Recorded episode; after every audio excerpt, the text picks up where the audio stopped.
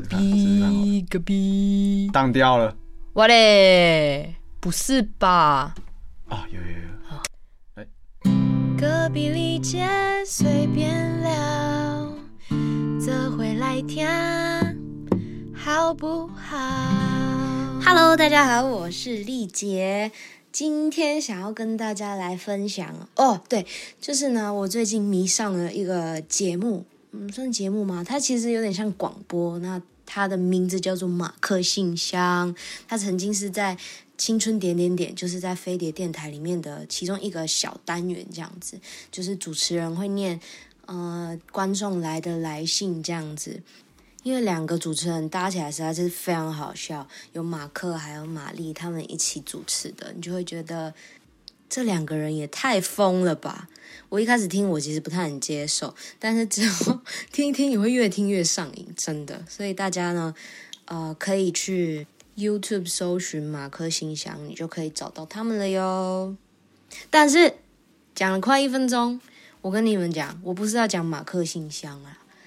因为我就是很常听马克信箱，然后会听到呢很多人分享他们的爱情啊、工作啊、学校啊什么的，但是很少人分享关于灵异事件 or 恐怖的事情。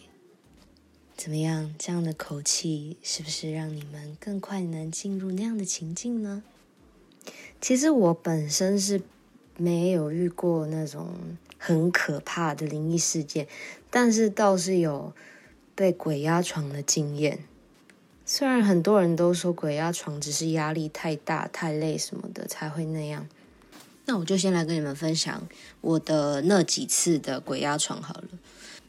我记得差不多有三次吧，但我印象最深刻的一次是。那一次的梦是我梦到我在大学的时候要去迎新宿营的时候，那那时候准备要萤火晚会的时候，就大家都玩的非常非常开心，就突然有一个学长，好像是执行吧，执行就是每一次要管理秩序最凶的那一个，他就是看着我的眼睛，一直往我的方向走过来，是很诡异的那种走法，就是。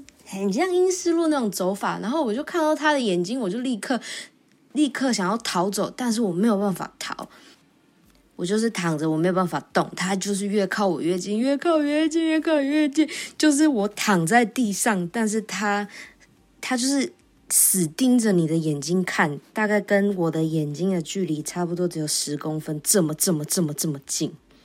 你知道，就是大家说什么遇到鬼压床的时候一定要骂脏话啊什么的，我英文、中文全部都骂了，但是呢，就是没有任何的改善。重点是我旁边的时候还有睡一个人，诶，这可以讲吗？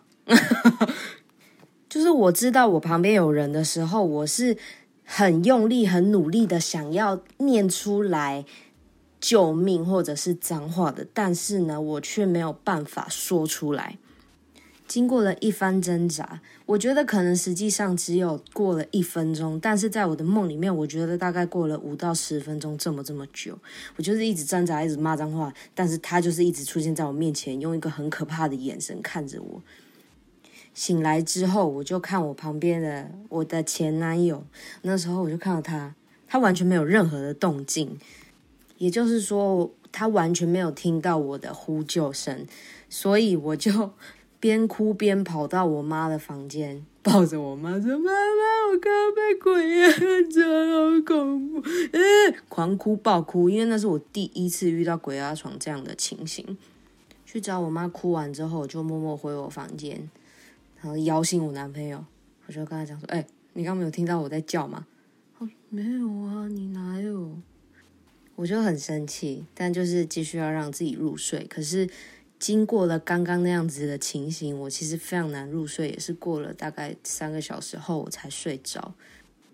有可能是那时候太累、压力大，所以才会这样。但是因为我妈就是比较会信这种东西，她就问我说：“我是不是有去海边还是山上什么比较阴的地方？”但我其实也想不起来到底有去过哪里，所以我就是想说：“OK，那应该可能只是那时候太累，所以导致。”会有这样的情形发生，不过我觉得这真是一个非常可怕的经验，我真的不想要再有第三、四、五、六次了，太可怕了。刚开始小试身，首先给大家一点点就好。接下来我想要分享的是，呃，在我生命中呢遇过非常可怕的，但不是灵异的，是有一点危害到我生命的两件事情。那第一件事呢，是在我国小一年级的时候，在安亲班上英文课的时候，啊，那时候我们上英文课都是外师带我们的，啊，因为会有语言的隔阂，他们中文其实也不好，所以他们都会加一些游戏啊，来增加就是课程里面的趣味性。那那时候的游戏是老师会丢那个黏黏球，黏黏球就是上面有很像那个章鱼吸盘的那种黏黏球，他会把黏黏球丢到呃我们教室最后面的落地窗上面。那这个是一对一的 PK，所以我们看到白板上的题目的时候，我们要先去抢落地窗的黏黏球，之后呢冲到白板写我们的答案。在当下，我真的非常的兴奋，所以呢，我就看到了白板之后，就立刻跑跑跑跑到后面落地窗。但是呢，老师他这次丢的比较高，所以我必须得跳起来，我才有办法拿得到那个黏黏球。我就是跑得很快，跑跑跑跑跑跑一跑，跳过去之后，砰！下一秒，我整个人躺在玻璃碎片中。回想起来，我其实已经想不起来当下的感觉，我是会痛吗？还是我是怕呢？我也没有印象，我当时有没有哭这件事情。我只知道当下那样的情形发生之后，外师他真的是第一时间的用公主抱的方式把我抱起来。还有下一个片刻的印象，就是地上有一大滩的血。外师不是把我抱起来吗？我就是会滴一堆血在地上，就很像糖果屋，我要把面包 屑撒在地上的概念是一样的。好了，没有乱讲。那时候当然就是立刻把我送到医院，那是送到淡水的一家比较小的医院。那被送到医院之后呢，就是会躺在那个手术台上。那时候就非常好奇，医生到底想要对我的手做什么事情。当然我知道他一定是在动手术，但我就很想看，很想看。那那时候外师就是把我的头转过去他那边，就是说叫我不要看啊，就是想要转移我的注意力，就跟我说等一下动完手术啊，这个很快很快，我们等下就去买你想喝的、你想吃的。说了很多很多，那 of course 老师说的是英文，但是我已经忘记他当时跟我说什么，我只记得他跟我说他要带我去买书跑，因为我那时候非常喜欢喝书跑，我也是在班上他最疼的学生。那手术也顺利的完成了，我们就是从医院要到安亲班，那他也真的如实的买了书跑给我喝。其实我们在途中也没有特别讲什么，他有想要减缓我的紧张的感觉，但其实我当下没有很多紧张的感觉，我只想要赶快回去安亲班这样。那这个外师呢，他其实在这件事情过后不到三个月他就离职了，我不确定是他自己提离职的，还是主任请他走的，但。嗯，我觉得蛮可惜的，就是我真的很喜欢这个老师，但是发生这样意外，我也真的不知道该说什么。因为我的手有缝合过，所以我的左手小拇指有多出来的一小块肉，还有左边的手掌也有一小块肉是凸出来的。所以我小时候在猜拳的时候，我其实不敢把我的手张开给大家看，因为我觉得我的手长得很奇怪，跟人家不一样。那现在当然过那么久了，也不会去在意我的手跟人家不一样这件事情。经过这件事情之后呢，我只要看到落地窗，我都会特别的小心。当然，你不会随便在路上看到落地窗，你就会想要去撞它。但是呢，我看到落地窗就是落地窗，我看到落地落地窗，我就会避而远之这样子。接下来我要讲这件事情之前呢，我要在这边跟大家安全宣导一下。不管呢你们出门是骑车、开车、搭公车、搭捷运，都一定要注意安全。如果是骑车、开车的朋友呢，这个真的要非常注意，因为你唯一不能防的就是三宝。腾腾，气气太低了。就是一定要注意安全啦，这真的很重要。这也是我在三月那时候出完车祸后才领悟到的一件事情。不管我在多么的遵守交通安全，你旁边那个三宝总是有办法，总是有办法让你发生事情，可怕，可怕。我发现我身边其实蛮多朋友都是自从会骑摩托车之后呢，就不喜欢搭公车或捷运。那哦，就是其中一个。以前就是从淡水我要骑到台北，这个路程呢，其实就是一个小时起跳的。很多人在知道我都骑车到台北的时候，他们其实都说你其实可以搭捷运，捷运比较安全啊。可是我就觉得我骑车也安全啊，就也不需要吧，骑车比较快到啊。以前就算要比森林之王的时候，我也都是骑车去的。非常危险的是，因为比完森林之王之后，通常都是已经快早上，不然就是凌晨很晚很晚很晚了。那回去的时候，路程都会非常想睡觉。要骑回淡水的时候，一定会经过一条非常大、非常安稳的一条叫做大渡路。这条路真的是很容易让人家睡着一条路，所以各位机车骑士们，你们真的很累的话，拜托不要骑车，真的非常危险。因为我那时候就是骑车骑到快睡着，我觉得我自己很危险，我就停在路边稍微眯一下，我再继续骑车。好，我们现在要来讲，呃，我三月发生的那场车祸。那那时候呢，我是要骑车到公司的，就是从淡水要骑去台北的时候，我都是走承德路。那时候我就是骑承德桥，准备要下桥，经过那个敦煌路口的时候，我就被一台违规右转的轿车撞倒了。但是我是整个飞出去的那一种。那因为当时我是下桥，所以我的速度会比较快，所以我就整个人飞出去。很多人说在发生意外的时候都会有人生跑马灯出现，但是我当时是没有人生跑马灯啦。可是确实会有他们说的。世界的速度会变很慢很慢。我被撞飞的时候，我觉得那个可能只有三秒，但是在我的感觉呢，我觉得过了差不多十秒吧。被撞飞之后，我就整个人倒在地上，但我就是这个人个性很倔强，我就觉得我一定要站起来，我还可以，我根本就没事，我就硬要把自己撑起来，但发现自己起不来。那路人他就。赶快过来把我扶起来，他就说要不要帮你叫救护车？我还很倔强哦，我就说不用，应该不用，没关系。这样当下我觉得我自己是没什么事的，但就是嘴唇有血的味道，脸很痛，脸肿肿的感觉。那路人那时候就把我扶到安全岛那边坐着。结果那个轿车司机呢，他一下车后是马上指责我说：“你为什么骑那么快啊？啊，人家都说我开车的速度真的很慢呐！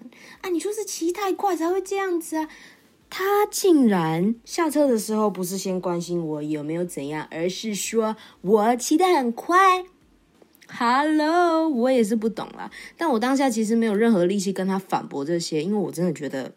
眼前的黑不是黑，你说的白是什么白？这就是一片白诶。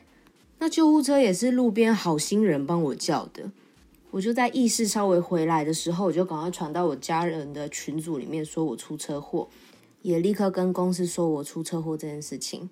那时候我其实在想的就是，我会不会受伤的很严重，会不会严重到我没有办法唱歌这个问题。那如果真的影响到我唱歌，我该怎么办呢？这几个问题当时一直在我的脑袋一直这样转来转去，转来转去，直到救护车来了，我就上救护车嘛。那那时候我才真正的拿起我的手机，要看我的脸到底发生什么事。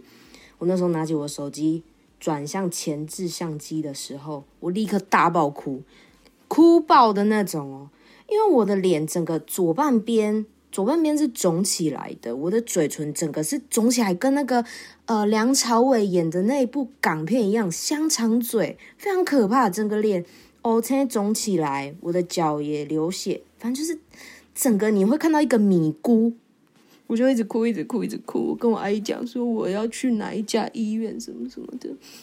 那我阿姨也非常快速的到医院来照顾我。那我唯一很庆幸的就是还好这一场车祸并没有伤到我的骨头，我的呃体内那些比较难处理的问题，而是只有皮肉伤这些需要一点时间修复的，这是我唯一觉得哦万幸的一件事情。哦，那时候我就搭救护车去医院嘛。那我到医院之后呢，我的粉丝专业就突然跳出一个通知说，呃。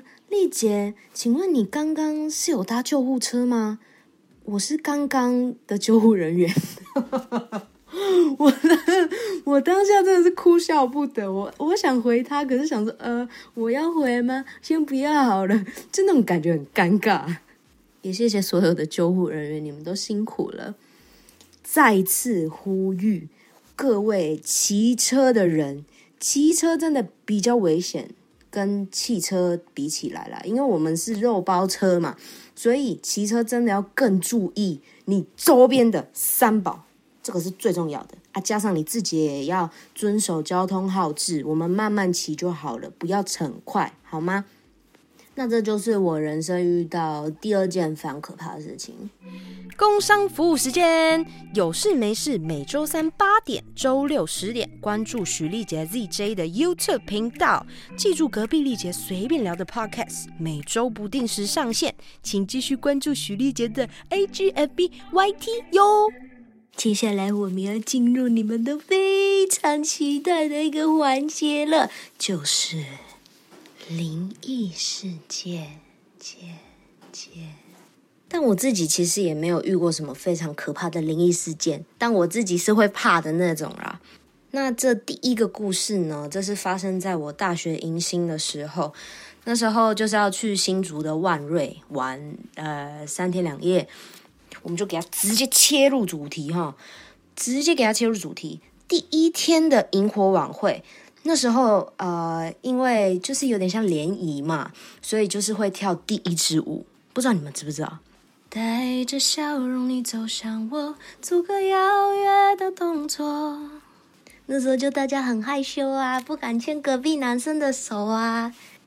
但当我们准备要跳下去的时候，突然在我旁边的那个男生，他就瞬间倒地，而且是完全没有保留的那种倒地哦，砰，直接倒在地上，大家全部都傻眼。因为他是在我旁边的时候，我看得非常清楚。这个男生他在倒下去的时候，他的双眼是上吊的，一直疯狂的抽搐，一直疯狂抽搐。那大家想说他是故意的，但是怎么可能会有人故意装癫痫？但我就想说，是不是发生了什么事情，所以他才会这样子？那也因为他这样癫痫的情形出现，所以呢，这场晚会就先暂停，全部人都被请回小木屋里面。学长姐那时候是跟我们讲说他是癫痫发作，所以呢被送去医院的。那也因为这样，所以第一天的晚会也就暂停了，所以大家就全部回到小木屋里面聊天。隔天继续应战，去玩好玩的游戏。那第二天的晚会呢，学长姐他们准备了段，就是他们会放一只火鸟，就是着火的纸的鸟啦。就是会让它从二楼经过一条线，这样哗哗哗哗哗哗到一楼的萤火里面。但是不知道是当时失误还是怎么样，就是也没有放成功，反而烧到了二楼的小木屋。那时候天真傻傻的我呢，就觉得哎，这个是不是又是一个设计的桥段？但是看到他们全部人都非常的慌忙，我才发现哦哦，原来这不是设计过，是真的失误了。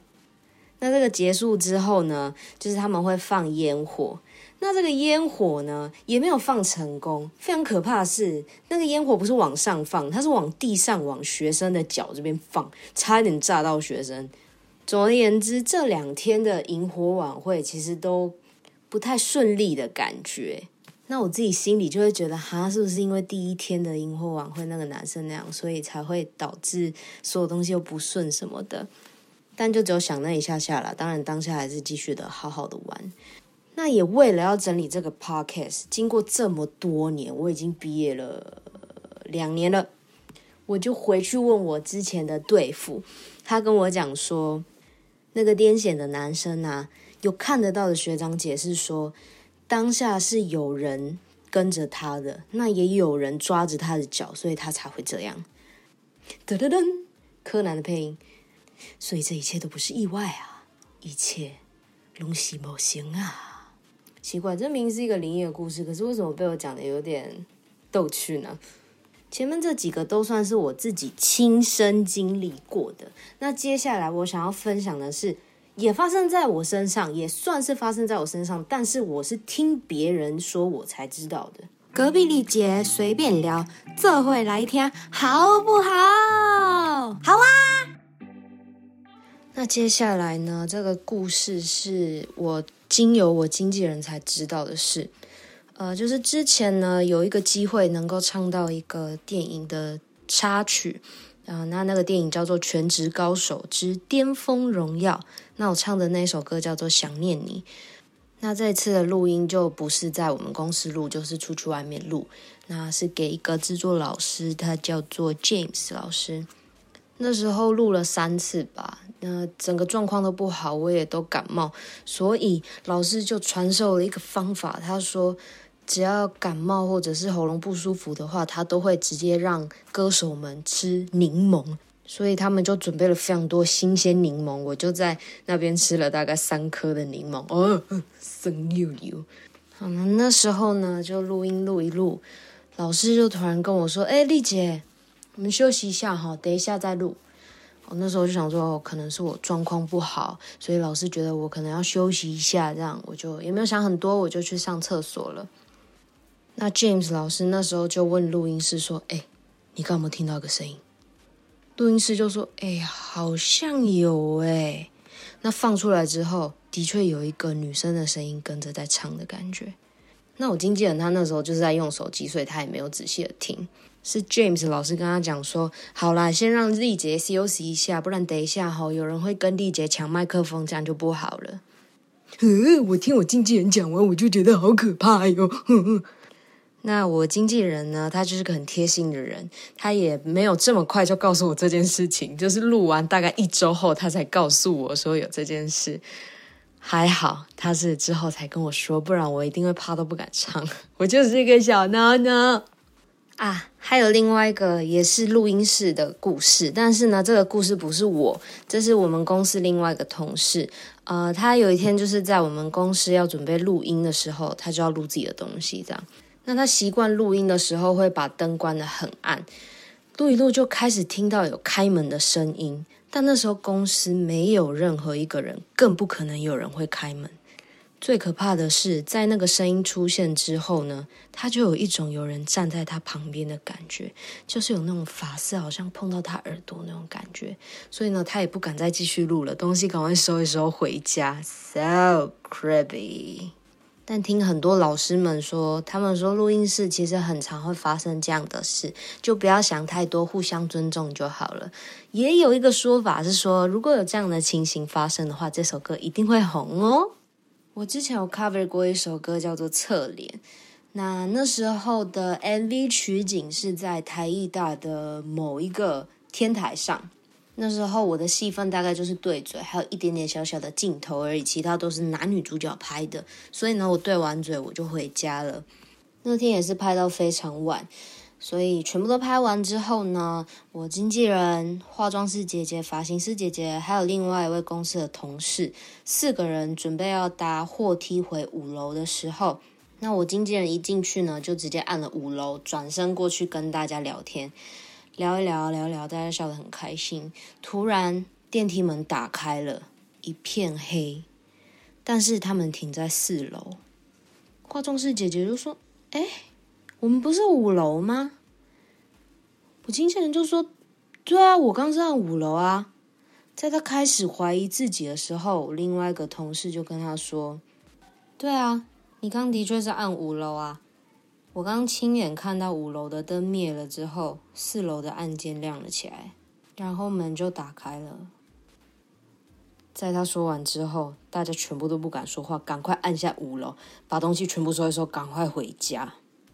还有一个非常悬的，就是当天我在 MV 穿的裤子呢，也意外消失了。我的经纪人其实是一个非常仔细的人，他再怎么样都会再三确认，但是呢。至今都还没有找到那件裤子，就这样离奇的消失了。